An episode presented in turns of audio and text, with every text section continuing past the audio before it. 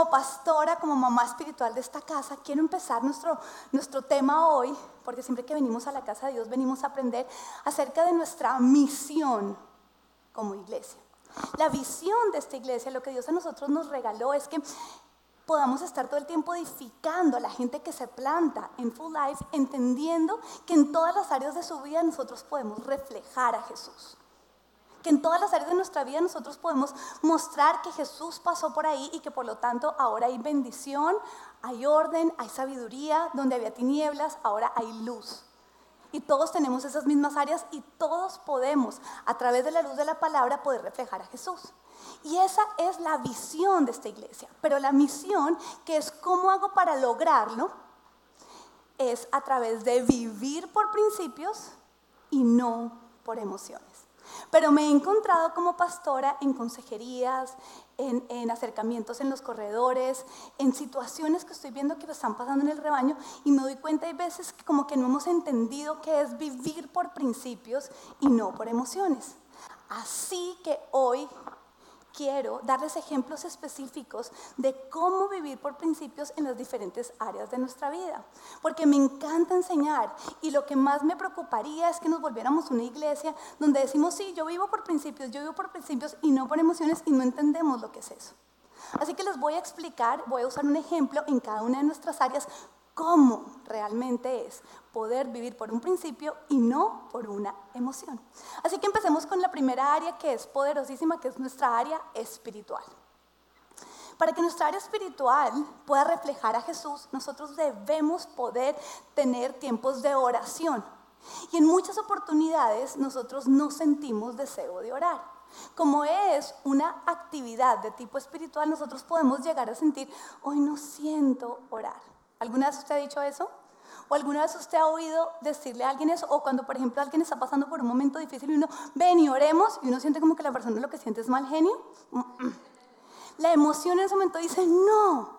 Pero el principio es, ¿qué es el principio, iglesia? El principio es lo que dice Dios acerca de. Y hay muchos versículos donde se nos insta a orar. Uno, para explicarte esto, por ejemplo, la Biblia dice, oren sin cesar. Entonces, en el momento en el que tú no sientes en tu área espiritual el deseo de orar, vivir por principios y no por emociones, es decir, puedo no sentir deseo, pero el principio, la Biblia dice, oren sin cesar. Y en el momento que tú tomas la decisión de hacerlo por el principio, la emoción se corrige. La emoción no queda ahí. No es que tú vas a pasar todo el tiempo orando, te vas a estar haciendo aburrido. Si eso pasa, te está faltando fe. ¿Fe en qué? En el principio. Lo que tú tienes que hacer es dar el paso de decir, yo no soy una persona que vivo por la emoción, porque si vivo por la emoción no voy a orar. No, yo soy una persona que vivo por el principio de que Dios dice que yo puedo orar sin cesar. Y en ese momento, después de que tú lo haces, la emoción es buena, es agradable. Tú sales y dices, valió la pena. Pensemos, por ejemplo, en el área relacional. En el área relacional me gusta utilizar el ejemplo del perdón. Porque en nuestras relaciones vamos a necesitar estar perdonando. ¿Y por qué necesito perdonar? Porque todas las personas que te rodean fallan. Así que el principio es perdono a los demás. Pero la emoción cuando tú estás herido, cuando tú estás ofendido, es no deseo perdonar. Antes todo lo contrario, nacen otras como el deseo de venganza. ¿Cómo hago para sacarme eso de ahí? No es justo. Si él hiciera, pero si él cambiara, ¿no es cierto? Entonces la emoción no te lleva al principio. Entonces tú qué tienes que hacer? Buscar el principio y casarte con el principio. Eso es lo que se llama vivir guiados por ese momento, por el perdón. Y en ese momento tú decides, aunque no siento deseo, a mí me encanta el principio de que está en el Padre Nuestro, lo hago mucho, sobre todo cuando me siento muy ofendida por alguien, porque dice la Biblia, perdona nuestras ofensas estamos orándole a Dios, como también yo perdono a los que me ofenden. Y si algo yo quiero es estar en paz con Dios, entonces yo digo, si no perdono esta ofensa, quiere decir que hay una condición de, de esa misma negación con mi Padre Celestial. Así que yo digo, no. Y de ahí me agarro para vivir por el principio y corregir la emoción de no sentir el deseo porque estoy herida.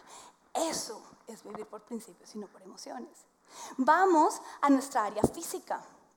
Nuestra área física, eh, eh, en nuestro cuidado del cuerpo, nuestra administración de nosotros mismos. Sentimos el deseo de comernos todo lo que no nos hace bien. Sentimos el deseo en la noche de quedarnos de pronto en redes o ver cosas que, no, que, que nos roban el descanso.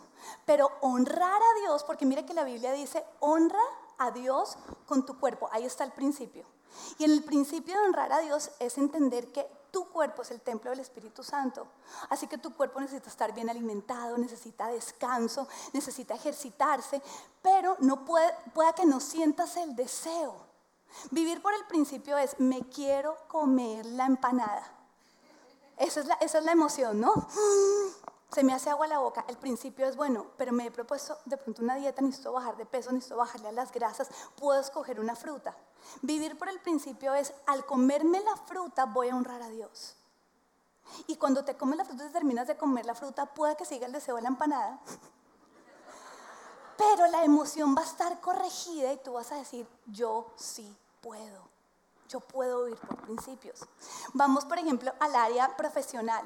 Y en el área profesional, si tú eres empleado, vas a tener siempre que lidiar con el tema de autoridad. Y también si tú eres el jefe, porque entonces tú eres la autoridad. Y entonces en el tema de autoridad vamos a necesitar que nosotros entendamos lo que dice la Biblia sobre la autoridad, porque las emociones son contrarias a eso. Uno va a estar diciendo todo el tiempo, no, yo me sujeto al jefe, pero cuando estoy de acuerdo. Realmente entonces eso no es sujeción. Eso es estar de acuerdo. Y la sujeción se prueba realmente cuando nuestra emoción nos dice, no estoy de acuerdo. Pero si nosotros entendemos lo que dice la Biblia como empleados y dice que toda autoridad ha sido puesta por Dios, eso es lo que dice la Biblia, ese es el principio. Y que cuando nos revelamos a ella estamos en rebelión con Dios. Entonces te voy a dar el, el ejemplo que yo hago. Yo le pongo a mi autoridad la cara de Jesús. Entonces yo cojo y digo, ok, mi emoción me dice, no es justo, no sé qué, pero cuando yo creo en el principio de que si yo no me sujeto a mi autoridad, estoy en rebeldía con Dios, yo en ese momento puedo vivir por el principio y mi emoción de rebeldía se tiene que corregir. Y cuando tú lo haces, vas a sentirte mejor. Siempre la emoción después de vivir por el principio es buena. En ese momento ella grita, no, no, no pero el principio siempre es lo que te va a bendecir. Y cerremos con el área ministerial, que para mí es un área poderosísima, porque el área ministerial es el campo que todos nosotros tenemos para ser parte del macroproyecto de Dios. Me encanta hablar del macroproyecto de Dios, porque si nosotros creemos que nuestra relación con Dios es solo acerca de mis peticiones personales, de mis sueños, de mi familia, yo pienso que sería como egoísta o no. Ahora, Dios cuida de esas cosas porque es un padre y nos ama profundamente. Pero cuando nosotros nos hacemos hijos, hacemos parte de un reino. Saben que me encanta predicar sobre eso. Y ese reino necesita que todos nos levantemos a construirlo. ¿Y qué es el ministerio? Es poner tus dones y tus talentos al servicio de otros. Díganme que no es precioso, porque es la mejor manera de seguir a Jesús. Jesús vino a servir con su mayor don, su mayor talento, su capacidad de obediencia, su capacidad de amar, su capacidad de sujetarse al Padre, de morir al mismo, de negarse. Vino y nos sirvió. Por tanto, el servicio tiene que ver siempre con dos atributos. Me encanta enseñarlo. El servicio tiene que ver con el gusto y con el sacrificio. ¿Por qué no lo decimos juntos? Gusto y sacrificio. ¿Por qué te gusta? Porque ahí están tus dones y tus talentos porque fuiste diseñado para eso. Todos los salvavidas, que son las personas encargadas de servir a nuestros niños, son personas que aman los niños, disfrutan eso. Hay un llamado, hay, en sus corazones hay capacidad para bendecir la vida de los más pequeños. Sin embargo, si solo fuera gusto sería un hobby, no sería un servicio. Los golfistas, puedes tú tener un hobby, está bien, tener hobbies está muy bien, pero el servicio no es un hobby. El servicio es un gusto más un sacrificio. Y en la unión de los dos tú creces, avanzas, tu carácter aumenta. Y lo más importante, haces parte de que el reino de las tinieblas retroceda y el reino de la luz avance. Así que reflejar a Jesús en tu área ministerial es, todos los servidores, hoy todos los que estamos sirviendo, hemos llegado más o menos aquí a las 8 de la mañana. Quiere decir que el día que servimos, que ponemos nuestros dones y talentos al servicio de ustedes y al servicio del reino, nosotros tenemos que dormir menos que los que no. Y eso es sacrificio. Entonces tu emoción te va a decir, ay no, pero servir y madrugar, es ahí cuando tú tienes que decir, pero lo disfrutas, porque ya después nadie sale aquí diciendo, ay, fue hartísimo haber servido. No.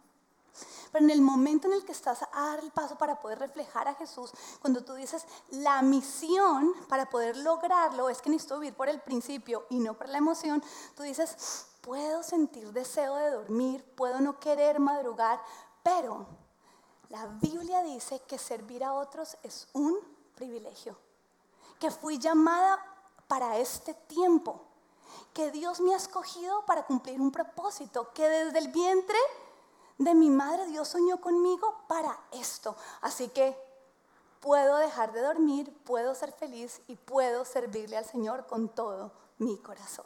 Amén. Eso, iglesia, es lo que tú y yo estamos haciendo.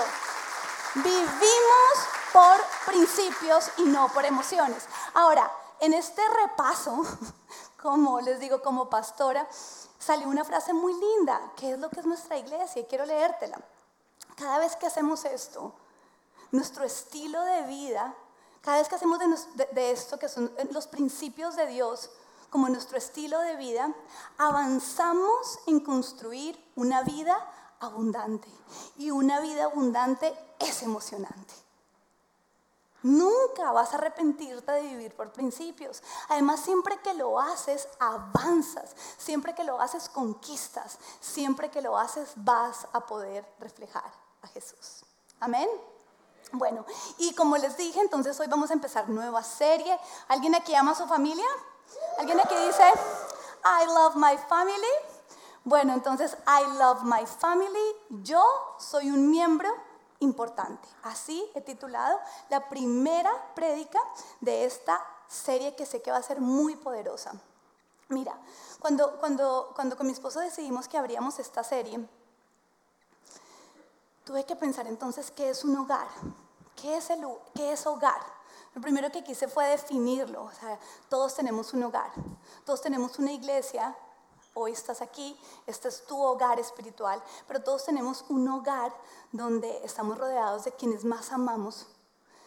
Y, ese territorio qué es? Y lo primero que quiero decirte es que ese lugar debe ser el primero y el más importante territorio donde tú intencionalmente estés buscando traer el reino de Dios a la tierra. ¿Tú te imaginas la diferencia que sería si todos, si nuestra sociedad estuviera comprometida en traer el reino de Dios a sus hogares? No sus propias opiniones, no lo que les parece, no sus propias experiencias, sino el reino de Dios. Así que lo primero que quiero hoy sembrarte es tu hogar debe ser ese territorio al que tú mayor importancia le das para traer el reino de Dios acá a la tierra.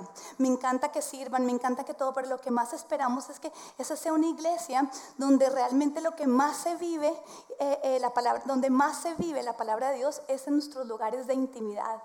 Es en los lugares donde los que más amamos son los que nos están viendo todo el tiempo. Mira lo que dice Jesús acerca de una, del hogar. Dice en Lucas 11, 17, todo reino dividido contra sí mismo quedará asolado. Y una casa dividida contra sí misma se derrumbará. Quiere decir que cuando en un hogar no hay unidad, sino todo lo contrario, hay división, ese hogar va camino a la destrucción. Si Jesús lo dice, es verdad. Si Jesús lo dice, entonces nosotros debemos buscar traer unidad a nuestros hogares. Pero ¿cómo traemos unidad? Ahora, la división es tener más de una visión en algún lugar. Entonces, cuando un miembro va en esta dirección, el otro va en la otra dirección, a este le parece tal cosa, yo opino que no sé qué, el hogar se divide porque todos están luchando por conseguir su propio objetivo. La unidad entonces está en tener un mismo foco de atención, que todos estemos mirando en la misma dirección. Y no hay nada más atractivo que cuando todos podemos mirar a Jesús. Ahora la pregunta es, ¿cómo hacemos para que todos miremos en la misma dirección si todos tenemos gustos y edades diferentes? Cuando tú miras tu hogar, tu hogar está constituido por géneros diferentes, personas diferentes, personalidades diferentes, edades diferentes. ¿Cómo concentrarnos a todos para mirar en la misma dirección?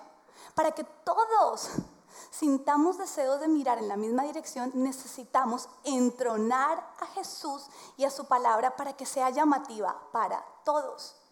Cuando Jesús y su palabra están por encima de todos, todos sabemos hacia dónde mirar. Puede estar mi opinión, puede estar mi gusto, puede estar mi deseo, puede estar lo que el mundo está diciendo en este momento, pero hay un lugar al que todos vamos a mirar. Así que si esa es la manera de hallar la unidad, pero nuestros hogares en muchas oportunidades están en destrucción, nuestra sociedad evidencia que los hogares están en destrucción, ¿cómo hacemos para que todos miremos y entronemos a Dios? Así que para eso traje como, como, como beneficio la neurociencia. Para quienes no saben, yo tengo como profesión la psicología, tengo mi maestría acá en, los Estados Unidos en el arte de aconsejar counseling. Y la neurociencia siempre ha sido algo que a mí me ha fascinado porque es una manera de justificar cómo nosotros los seres humanos nos comportamos y, cómo funcionamos. Y mira lo que descubrió la neurociencia. La neurociencia dijo que lo que más lleva al ser humano a aprender aprender, necesitamos reaprender para entronar a Jesús. Entonces digo, bueno, voy a utilizar la neurociencia para que podamos nosotros aprender a entronar a Jesús. ¿Cómo? ¿Cómo enseñar eso? Y la neurociencia dice, las personas como más aprenden es a través de la repetición y el trauma. Cuando se repite mucho algo, la persona se lo aprende. Y de alguna manera lo que nos estamos dando cuenta que están haciendo los medios de comunicación, no repiten y no repiten y no repiten lo mismo, de diferentes maneras, pero es lo mismo, para que nosotros creamos que es un aprendizaje, que es una verdad. Y tristemente el ser humano aprende a través del trauma. Basta con pensar en alguien que se ha chocado en un auto o que le ha pasado algo traumático para que diga, yo no quiero volver a montarme ahí. Aprendemos, nuestro cerebro coge y dice de, todo, este choque traumático donde me, me, vi enfrentado a tanto dolor, incertidumbre, todo lo que trae en sí un trauma, nosotros aprendemos. Así que vamos a traer estos dos conceptos al hogar. ¿Qué es la repetición en nuestro hogar? La repetición en casa, en nuestros hogares, es dos cosas, decirlo y modelarlo. Hay hogares cristianos que son como, como, los cristianos secretos. Les llegan, les llegan invitados y no oran. No, no es que así los vamos a convertir. Llegan de pronto los suegros. No, no, no. Ah, dejamos de ser lo que somos nosotros. No, pero la repetición es en todo momento. No importa quién esté, lo estamos diciendo. Hay que decir las cosas. Nuestros hijos tienen que escuchar la verdad.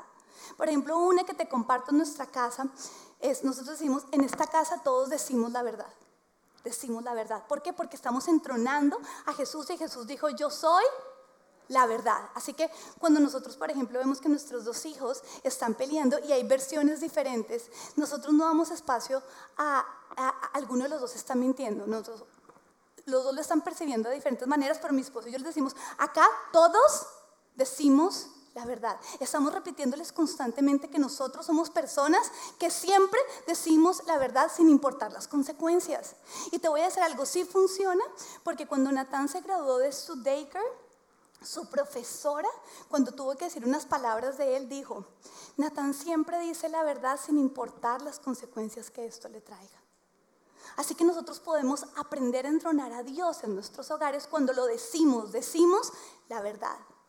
Pero en nuestro hogar no solo vale repetir, también necesitamos modelar.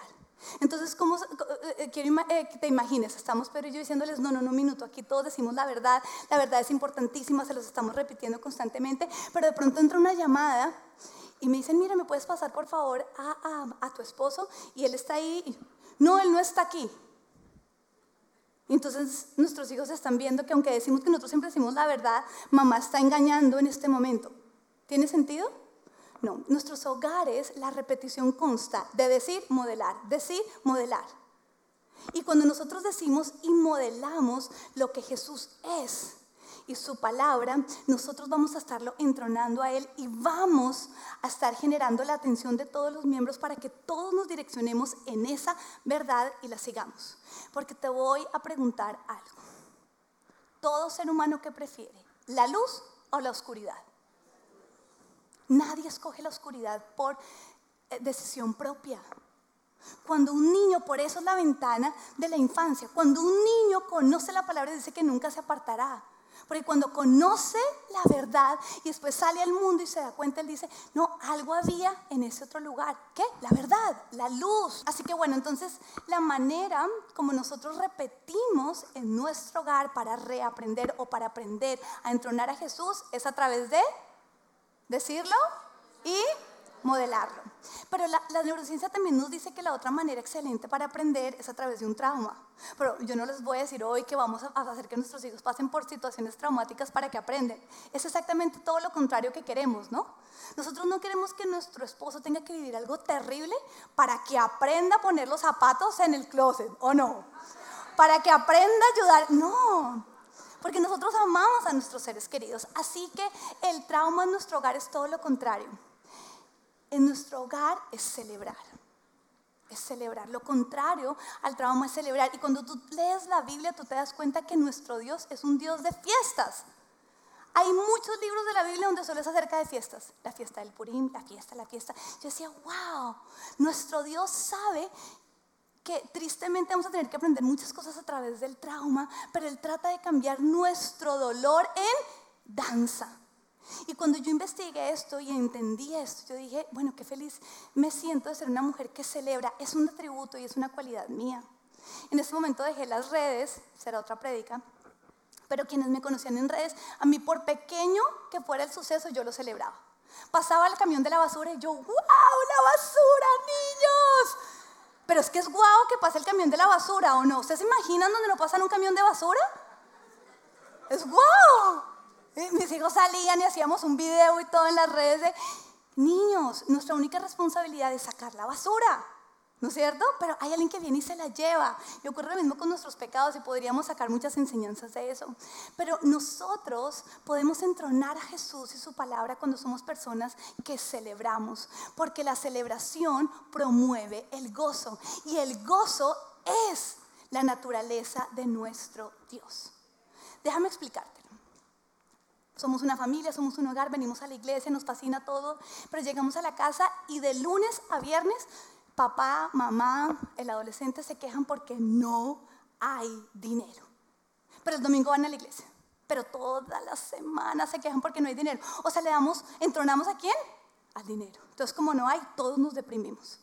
Pero nosotros podemos ser personas que a través de la fiesta, de la celebración, podemos celebrar de pronto lo que no tenemos. Pero todos tenemos salud, ok, estamos pasando por vacas flacas, pero además tenemos un Dios proveedor, vamos a orar juntos, niños, vamos a celebrar. En ese momento vamos a creer que alguien nos vamos a recibir una invitación y así es, porque Dios no deja de obrar.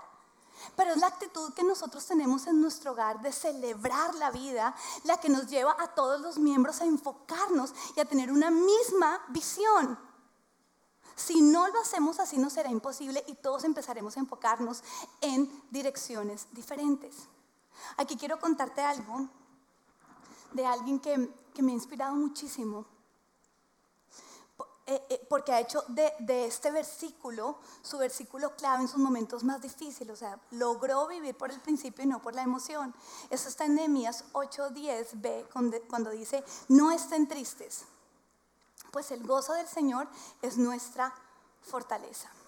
Y este versículo ella lo hizo suyo y se apropió de él en un momento muy difícil, porque cuando ella está embarazada y va a sus chequeos ordinarios, encuentran que eh, su bebé viene con un, diagnóstico delicado, al punto que le dicen que es muy probable que eh, muera en el vientre, que no nazca. Y cuando ella escucha estas noticias, ella toma una decisión basada en este principio. Y ella dijo, no le voy a contar a nadie lo que está pasando. Le dijo su esposo, le dijo, mira, seamos sabios y selectivos en escoger las personas que van a acompañarnos a través de esta verdad. Pero cuando la gente se acercaba, su pancita iba creciendo, Ay, ella no decía, no, pero es que viene con... No, no. Ella dijo, no voy a decirlo porque ella sabía que cuando ella lo decía, ella iba a llorar. Y ella creía en el principio de que en el gozo de ella iba a estar la fortaleza para que su bebé viviera. Y ese bebé nació. Y cuando nace, les dicen, mira, pero no creemos que, vaya a sobrevivir máximo tres días. Y ellos dicen, ok, vamos a confiar en Dios. Y pasaron los tres días. No, pero no creemos que sobrevivía los tres meses. Pasaron los tres meses. Y pasaron tres años.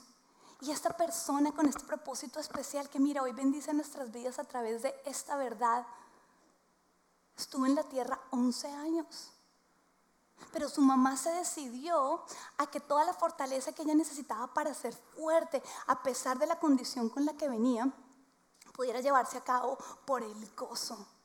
Tú y yo tenemos que creer que en nuestras casas se puede vivir gozo a pesar de lo que estemos viviendo. Y cuando lo estamos haciendo nos estamos uniendo todos, estamos entronando a Jesús y estamos honrando la palabra de Dios. Amén. Ahora, si la neurociencia lo ha comprobado, tú y yo lo vamos a vivir en nuestro hogar. Amén.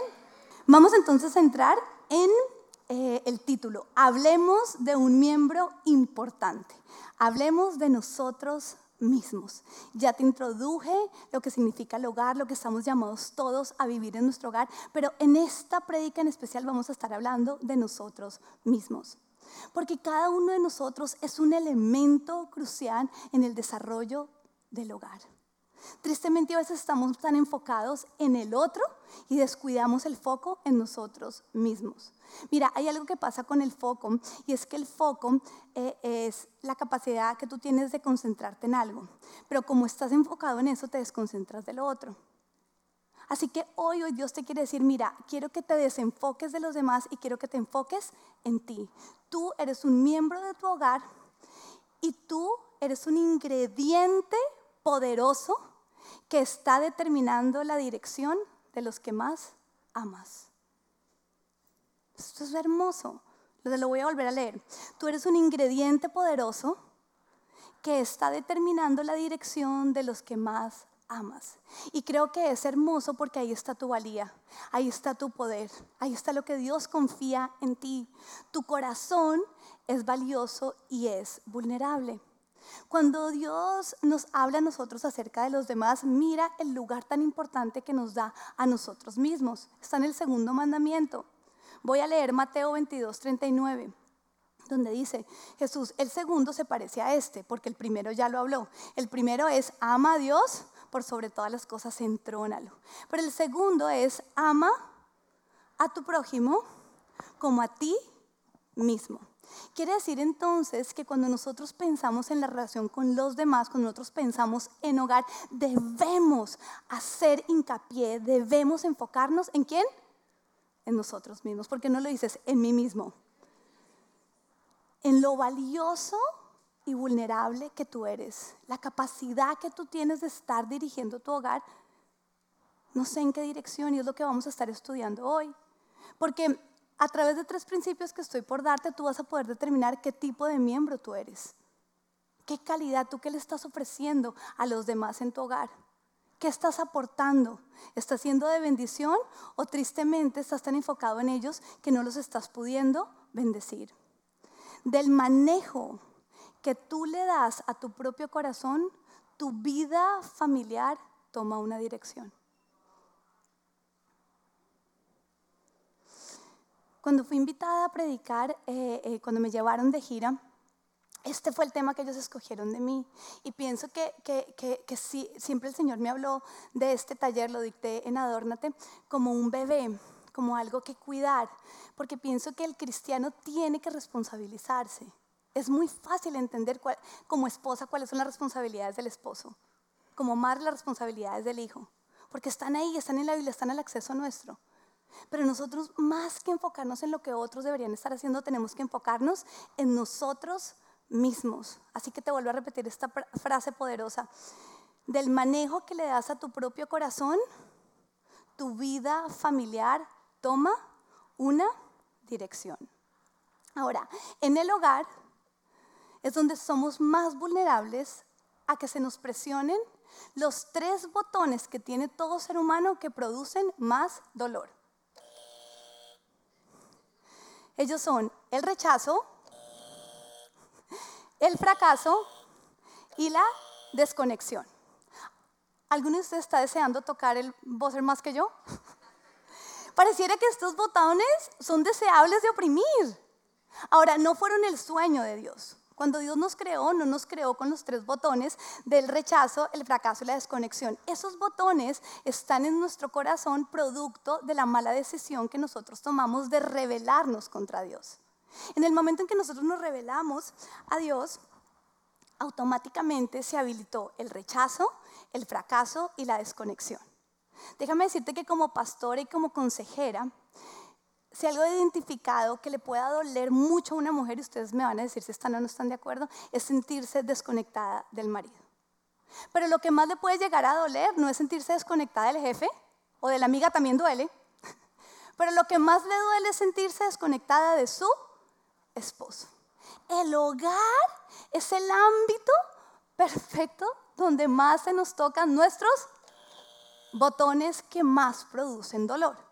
Ahora, el dolor tiene una particularidad y es que el dolor es como el motor de las malas reacciones.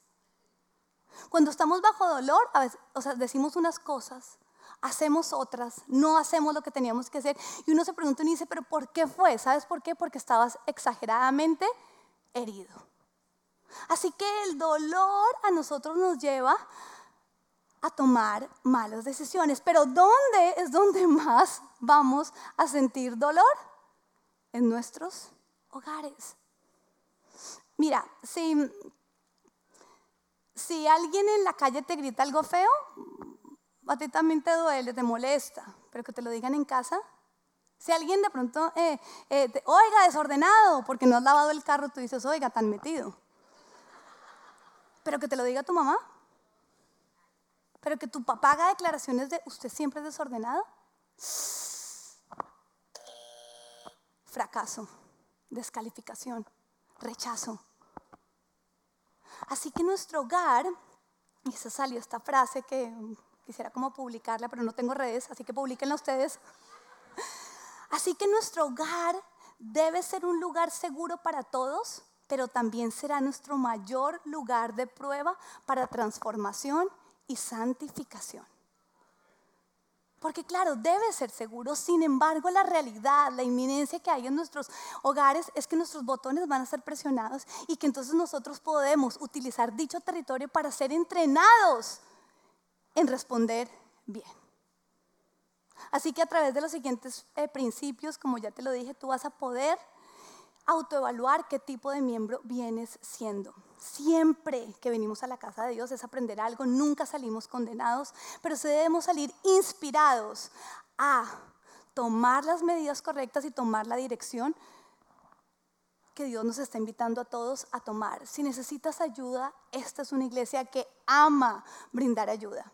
Desde que nosotros fundamos esta iglesia, no sé también si era por mi profesión, venía yo de graduarme de mi maestría, siempre dijimos, sanidad interior. Porque es que el Hijo de Dios que nos sana es como un eh, peligro andante. Porque habla de Jesús, habla de Jesús, habla de Jesús, pero anda hiriendo a todo el mundo, se convierte perfectamente en el mal testimonio. O sea que tú y yo tenemos que amar la sanidad y cada vez que venimos a la iglesia no estar pensando en cómo codiar al otro, en la vecina, en el primo, en la tía, en el esposo, sino en nosotros mismos. El primer principio que hoy quiero compartir es, no podemos controlar lo que otros miembros de nuestra familia nos hacen, pero sí cómo respondemos a dichos comportamientos. Nuestra sociedad, nuestra experiencia, aún lo que muchos hemos vivido, nos lleva a nosotros a estar enfocados completamente en lo que el otro está haciendo mal. Pero te voy a decir una cosa, no hay una sola parte en la Biblia en que Dios nos invite a comportarnos como el Espíritu Santo de Dios. O sea, que seamos nosotros los que andamos reargullando a los miembros de nuestra familia. No, Pareciera todo lo contrario, pareciera que, por ejemplo, cuando tú estás presionando a un adolescente en una dirección, mira lo que ocurre, si tú presionas, él está en esta, tú presionas y presionas y presionas para que él se comporte en una dirección, naturalmente, cuando tú te sientes presionado en una dirección, ¿tú qué haces?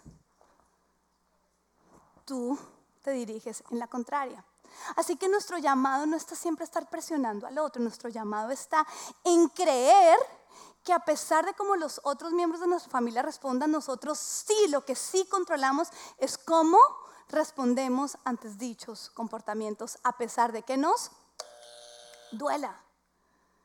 Ahora, para responder bien cuando el comportamiento de otros es el inadecuado, necesitamos responder bien requiere madurez y sabiduría. ¿Qué requiere? Bueno, ¿de dónde viene la madurez y la sabiduría? Mira, la madurez y la sabiduría solo se obtienen cuando somos personas genuinamente devotas de Dios. O sea, la madurez no es proponerme voy a ser maduro, voy a ser maduro. Voy a ser sabio, voy a ser sabio. No, no, no. Son frutos, divina cara. Son frutos que vienen producto de la devoción a Dios, de ser personas devotas. ¿Y qué es ser devoto? Les traje el significado de devoto eh, a, a todos ustedes. Mira, el diccionario dice devoción, que esa persona tiene o muestra una profunda pasión por cumplir las prácticas propias de su religión. Ahora, todos los seguidores de Jesús sabemos que nosotros no tenemos una religión, porque como tenemos una relación con una persona que está viva, que es Jesucristo, la religión está muerta, no, nosotros tenemos una relación.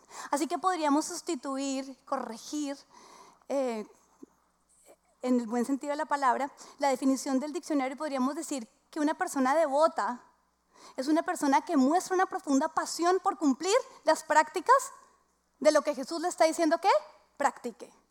Y que lo hace entonces ¿cómo? Con pasión, no como, no, no, no, no, no. Una persona devota dice, yo puedo callar, yo puedo confrontar, o sea, yo puedo, yo puedo, yo puedo, yo puedo. Porque Filipenses 4:13 nos dice, todo lo puedo en Cristo que me fortalece. Tú puedes ser alguno de esos dos extremos en tu hogar. Tú puedes ser el que crees engañosamente y mentirosamente, no me puedo quedar callada. Es que, pastora, yo no puedo. Mire, cuando me dicen algo, yo tengo que decir ta, ta, ta, ta, ta. No, no, no, tú sí puedes. La Biblia dice que tú todo lo puedes. ¿En quién? En Jesús que te fortalece. No puede ser con, con tu propia mentalidad. No, Jesús, ayúdame a callar. Ya he aprendido que en estos momentos cuando hablo, hago peor incendio. Y el otro extremo es la persona que dice, no, a mí me pueden hablar, yo no confronto, nunca digo lo que me molesta, que es el otro extremo y es igual de dañino. Todo extremo siempre es malo. Y la persona siempre va a alegar y decir, no, yo no puedo hablar, yo no puedo confrontar. ¿Qué dice la palabra de Dios, Filipenses 4:13? Tú sí puedes, tú sí puedes confrontar, tú sí puedes decir, mira, ¿sabes qué? Eso no me gusta, me molesta. Así que ser devoto es con profunda pasión hacer lo que Jesús nos manda hacer. Otro perfecto versículo que, nos permite a nosotros creer que sí podemos responder a dichos comportamientos y que sí tenemos el control, no de lo que otros hacen, pero sí de lo que nosotros hacemos, está en Romanos 12, 2. Romanos 12, 2 dice, no se amolden al mundo actual. No se amolden a lo que tú piensas de ti, no se amolden a lo que te han dicho de ti, no se amolden a lo que todo el mundo, las teorías de la crianza, no se amolden a eso sino sean transformados mediante la renovación de su mente y así podrán comprobar, mira lo precioso, la única manera que nosotros podemos comprobar cuál es la voluntad de Dios, que es buena, agradable y perfecta, es cuando nosotros comprobamos renovar nuestra mente por la mente de Cristo. Así que en nuestros hogares, para poder ver manifiesta la voluntad buena, agradable y perfecta de Dios, nosotros tenemos que creer que nunca vamos a poder controlar lo que otros hacen, pero que sí podemos controlar cómo respondemos a lo que otros hacen. Y cuando lo creemos, generamos un cambio de bendición en nuestro hogar. Levanten las manos los que tienen hijos pequeños. Somos muchos, ¿no? O un adolescente también. Porque responder bien, ¿qué fue lo que les dije que requiere? Sabiduría y madurez. Nuestros hijos son los más inmaduros del hogar. Porque hay veces esperamos que ellos respondan mejor que nosotros.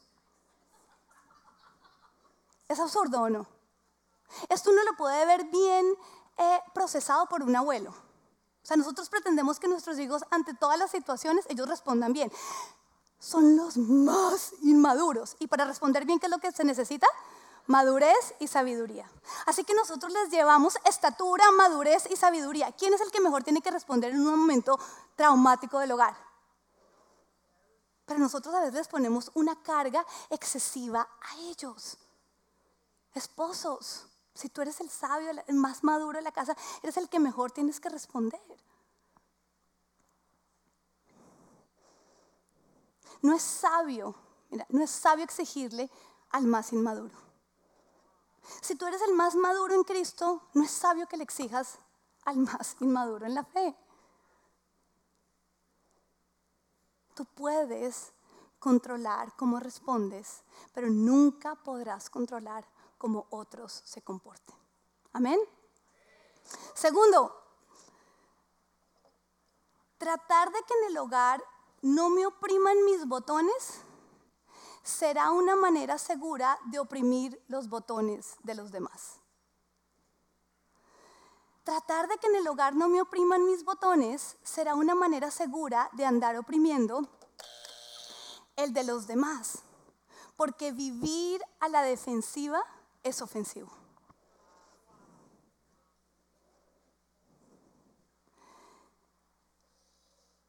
¿Queremos controlar las conductas de los demás para asegurar nuestro buen comportamiento?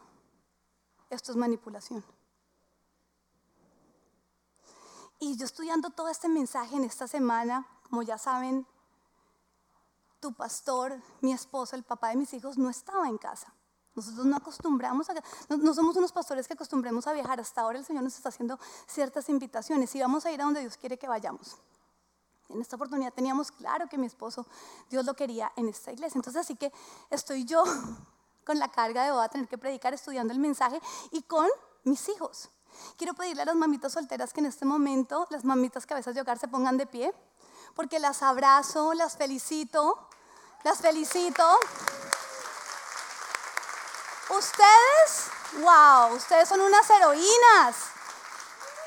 Wow, una semana bastó para yo decir qué difícil es. Y las que somos casadas, valoren a sus esposos.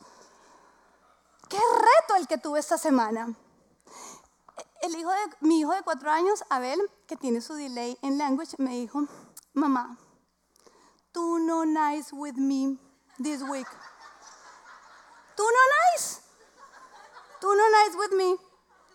Y eso me, me impresionó. Yo dije, wow, él no ha notado con la diferencia esta semana. Claro, como mi esposo es, la autoridad, entonces yo muchas veces soy la que, pues, hablando ahí, el sistema, ¿no? Esta vez tenía que, teníamos que llegar a tiempo, correr, alistar todo, la carga, ¿me entiendes? Y yo con ellos, sin relevos, o sea, porque es que el esposo es un súper relevo. Por eso valoré tanto y lloro tanto por las madres solteras, realmente me quebranta el corazón. Digo, wow, pueden. Pero recuerda, a todas las que se pararon, tu esposo es el Señor. Ustedes tienen la promesa de que tu esposo es el Señor y fue lo que yo viví esta semana. Pero estudiando el mensaje me sentí retada porque en una mañana fue como, si no me quieren ver brava y enloquecida, se me comportan bien. Ah, ¿Cómo así? O sea, la responsabilidad para que yo no grite y yo me controle en la casa es que los más chiquiticos se controlen. Yo, wow, manipulación. Y siempre que pienso en manipulación, pienso en el antitestimonio de mujer de la Biblia que es Jezabel. Porque Jezabel fue una mujer que usurpó autoridad, controló, hizo lo que a ella le pareció, nunca midió las consecuencias, hizo mucho daño. Manipular, controlar, maltrata, daña.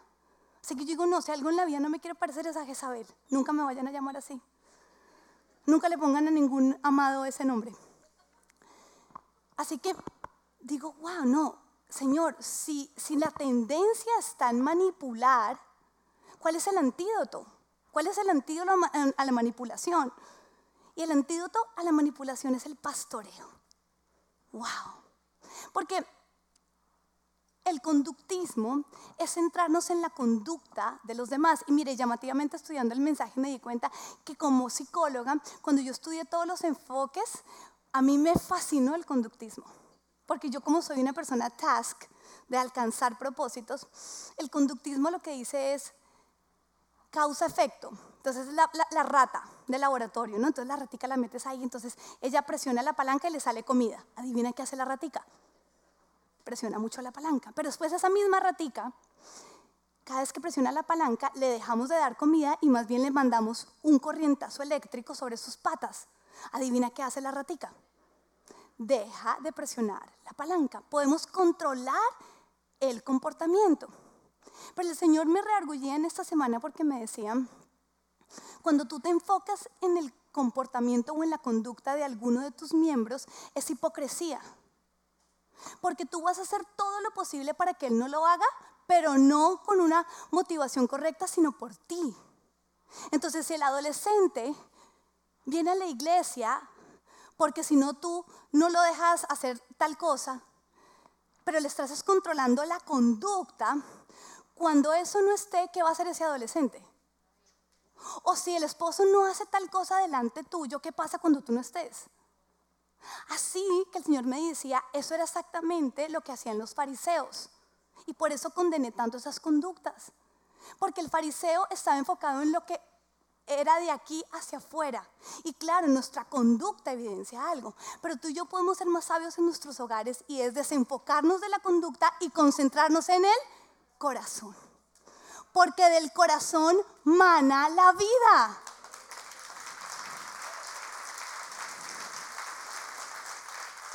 Así que tú y yo podemos ir a investigar, mirar, observar qué provoca tal conducta en cualquier miembro de nuestra familia y ahí nos llenamos de compasión, de amor, de misericordia, de motivos de oración, pero no nos centramos en la conducta, nos centramos en el corazón. El Salmos 23, que además hoy que hablé de la misión y toda esta iglesia, fue una de las palabras base para levantar esta iglesia. Porque tú y yo tenemos que creer que nuestra vida espiritual está siendo pastoreada por el Padre Celestial. Y es lo que dice el Salmos 23. Quiero que lo estudiemos juntos. Mira, dice, el Señor es mi pastor, nada me falta. En verdes pastos me hace descansar. Junto a tranquilas aguas me conduce. Ahí el pastor está ministrando seguridad. Por eso se evidencia lo otro, pero el corazón está seguro. Me infunde nuevas fuerzas, me guía por sendas de justicia, por amor a su nombre. Apoyo, apoyo. Yo puedo ir por sendas de justicia porque no estoy sola. Eso es lo que nosotros le vamos a decir a, a nuestros hijos. No es tienes que compartir el juguete. No lo puedo creer. Qué egoísmo el tuyo. ¿Acaso tú no lidias también con egoísmo? Ministrémosle el corazón. Mira, está muy difícil prestar el juguete, pero sabes que Jesús te va a ayudar a prestar el juguete. Jesús te ayuda a caminar por sendas de justicia. Hijo, solo no puedes. Si nosotros le ministramos el corazón a nuestros hijos, aun cuando no estemos, ellos van a entender la fuerza de dónde viene para caminar por las sendas de justicia. Dice, aun si voy por valles tenebrosos, no temo peligro alguno, porque tú estás a mi lado me siento protegido. Es un principio. Y mire que ahí el principio es, aún en el valle, es la verdad, estoy, Él está ahí. Y eso me hace sentir protegido. Tu vara de pastor me reconforta. Soy dirigido. Tu vara de pastor, la autoridad que tú tienes como miembro hacia donde diriges, me direcciona, me lleva en una dirección sana Dispones ante mí un banquete en presencia de mis enemigos. Has ungido con perfume mi cabeza. Provisión, valía, cariño. Eso es lo que nosotros debemos ministrar en los corazones de los miembros de, nuestra, de, nuestro hogar. No enfocarnos solo en las conductas. Dice, has llenado mi copa a rebosar. Hay valía sobre ti. Yo creo en ti. Sobre ti hay eh, eh, autoridad, hay dominio y, uniéndolo con la celebración, todo lo que tú haces bien, ¿viene de quién? De una interacción real con Dios. La bondad y el amor me seguirán todos los días de mi vida y en la casa del Señor habitaré para siempre. ahí ya termina hablando quien recibió el salmo y dice, habitaré para siempre. ¿Sabes por qué? Porque hay sentido de pertenencia. ¿Recuerdas uno de los botones que te dije? La desconexión. Cuando yo siento que hago parte de un hogar que entrona a Jesús, que entrona la palabra de Dios, yo puedo vivir guiado por eso. No soy descalificado siempre que cometo un error, yo puedo porque yo hago parte de algo grande, de algo poderoso, donde mi mamá está luchando con lo mismo, mi papá está luchando con lo mismo, pero todos juntos podemos salir adelante porque tenemos alguien que nos bendice, alguien que nos ama y nos ayuda. Amén. Y tercero y último, es una responsabilidad personal la cercanía que tú tienes con las tres personas de la Trinidad. Nuestro Dios es un ser trino, Padre, Hijo y Espíritu Santo. Y cada uno de ellos es una persona. Y como es una persona, tiene cualidades propias. A más cercanía, aumenta tu capacidad de replicar lo correcto de cada uno de ellos. Cada persona de la Trinidad tiene características únicas que impactan nuestra vida emocional y espiritual. Carecer de alguna nos hace estar incompletos e incompetentes de derramar dicho atributo en otros. Así que es nuestra responsabilidad permanecer cerca al Padre, caminar en dirección al Hijo y ser sensibles al Espíritu Santo de Dios. Todos sabemos que el que con la miel anda, digámoslo juntos, ¿qué? Algo se nos pega. La cercanía con Dios y con las tres personas de ellos, cada uno en su atributo, permite que nosotros podamos tomar de ellos, recibir de ellos y poderlo derramar. Mira, escogí alguno, algunos atributos de cada una de estas tres personas. Del Padre escogí mi favorita que es la autoridad el Padre Celestial como Padre maduro, sabio, protector, hay veces dice sí y hay veces dice no. Yo creo que yo ya logré esa batalla de entender que cuando mi Dios me dice que no, yo ya no me encapricho, yo ya pasé esa prueba, ¿sabes por qué? Porque he conocido tanto la esencia del no de Dios y he visto tanto el fruto en mi vida de cuando Él me ha dicho que no, que hoy en día cuando mi Dios me dice no, yo ya no, no pataleo, soy como, oh, it's good cuando estuve en la gira, yo quería que el final de la gira mandaran a mi esposo y cerráramos los dos juntos allá. Yo en una conversación le dije, ay, ¿será que no te envían? También dije, ¿o será que me, me llaman a mí antes? Ninguna de las dos ocurrió. Padre dijo, no. Pero mira, era un no porque ahora soy yo. Yo hoy viajo a terminar la gira con mi esposo. Así que siempre que Dios dice no es porque viene algo mejor en un futuro que tú no conoces, pero que como Él es el Padre, que ve todo el panorama, nosotros debemos aprender a decir no. Pero cuando tú aprendes a amar al no de Dios y tomas ese atributo, tú lo puedes entregar a tus hijos. Y tú aprendes a decir no cuando tienes que decir que no. Y después de esta semana, ayer me vi enfrentada a eso porque tuve un evento en la mañana y yo me voy a ir y empieza mi carga de no quiero descuidar a mis hijos. Entonces en la tarde fue como, ¿qué quieren hacer? No, vamos a comprar un pet. Y yo, vamos. Y llegamos a PetSmart. Menos mal, Abel no quería pet, pero Natán quería un cangrejo. Y yo, yo quería decirle que sí, porque yo lo quería complacer, ¿no? para que él esté feliz.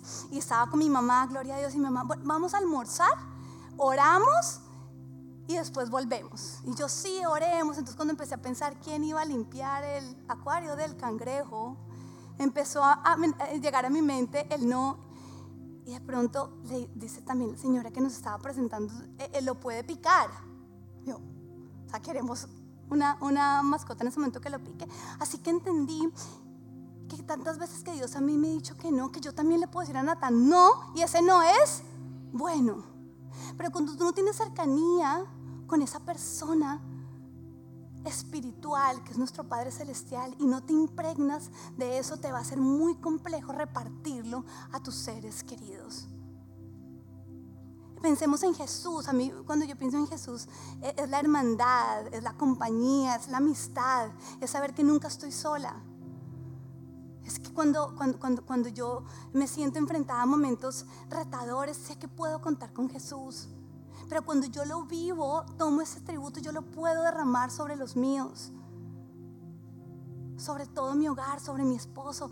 Sé que ha sido una semana dura para ti estando allá solo, pero Dios está haciendo algo contigo, mi amor. Lo puedes, lo puedes derramar con convicción, con genuinidad, porque lo estás recibiendo tú, porque no podemos dar de lo que no hemos recibido. Y el Espíritu Santo, nutrición, validación, consuelo. Si tú eres una persona que, que lidias mucho con una baja autoestima, intimidad con el Espíritu Santo.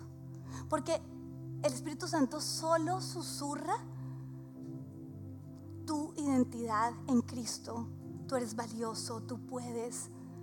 Y hemos escuchado tantas voces contrarias. Si tú eres de los que usas tu voz para descalificar, para presionar los botones en los demás, intimidad con el Espíritu. Porque cuando tú recibes validación, cuando tú sabes que el Espíritu Santo, cuando Jesús dijo, les conviene que yo me vaya porque les será enviado el Espíritu de consuelo, un consuelo que, que, no, que no condena, que de verdad te consuela, tú vas a poder ser de consuelo para los tuyos. Así que quiero cerrar con esta palabra, 2 Corintios 3, 17 al 18, dice, ahora bien, el Señor es el Espíritu y donde está el Espíritu del Señor, allí hay libertad. Nuestras casas, nuestros hogares, a través del Espíritu de Dios y de nuestra cercanía con Él, pueden estar llenas de libertad. Así todos nosotros, que con el rostro descubierto reflejamos como un espejo la gloria del Señor, somos transformados a su semejanza con más y más gloria por la acción del Señor que es el Espíritu. Nuestros hogares sí pueden ser los lugares de mayor transformación y santificación en nuestras vidas. Cuando tú y yo nos responsabilizamos de nosotros mismos.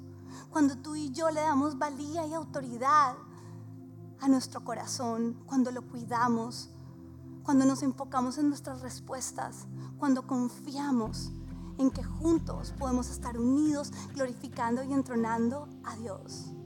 Como conclusión, hoy quiero preguntarte, ¿qué tipo de miembro eres en tu hogar?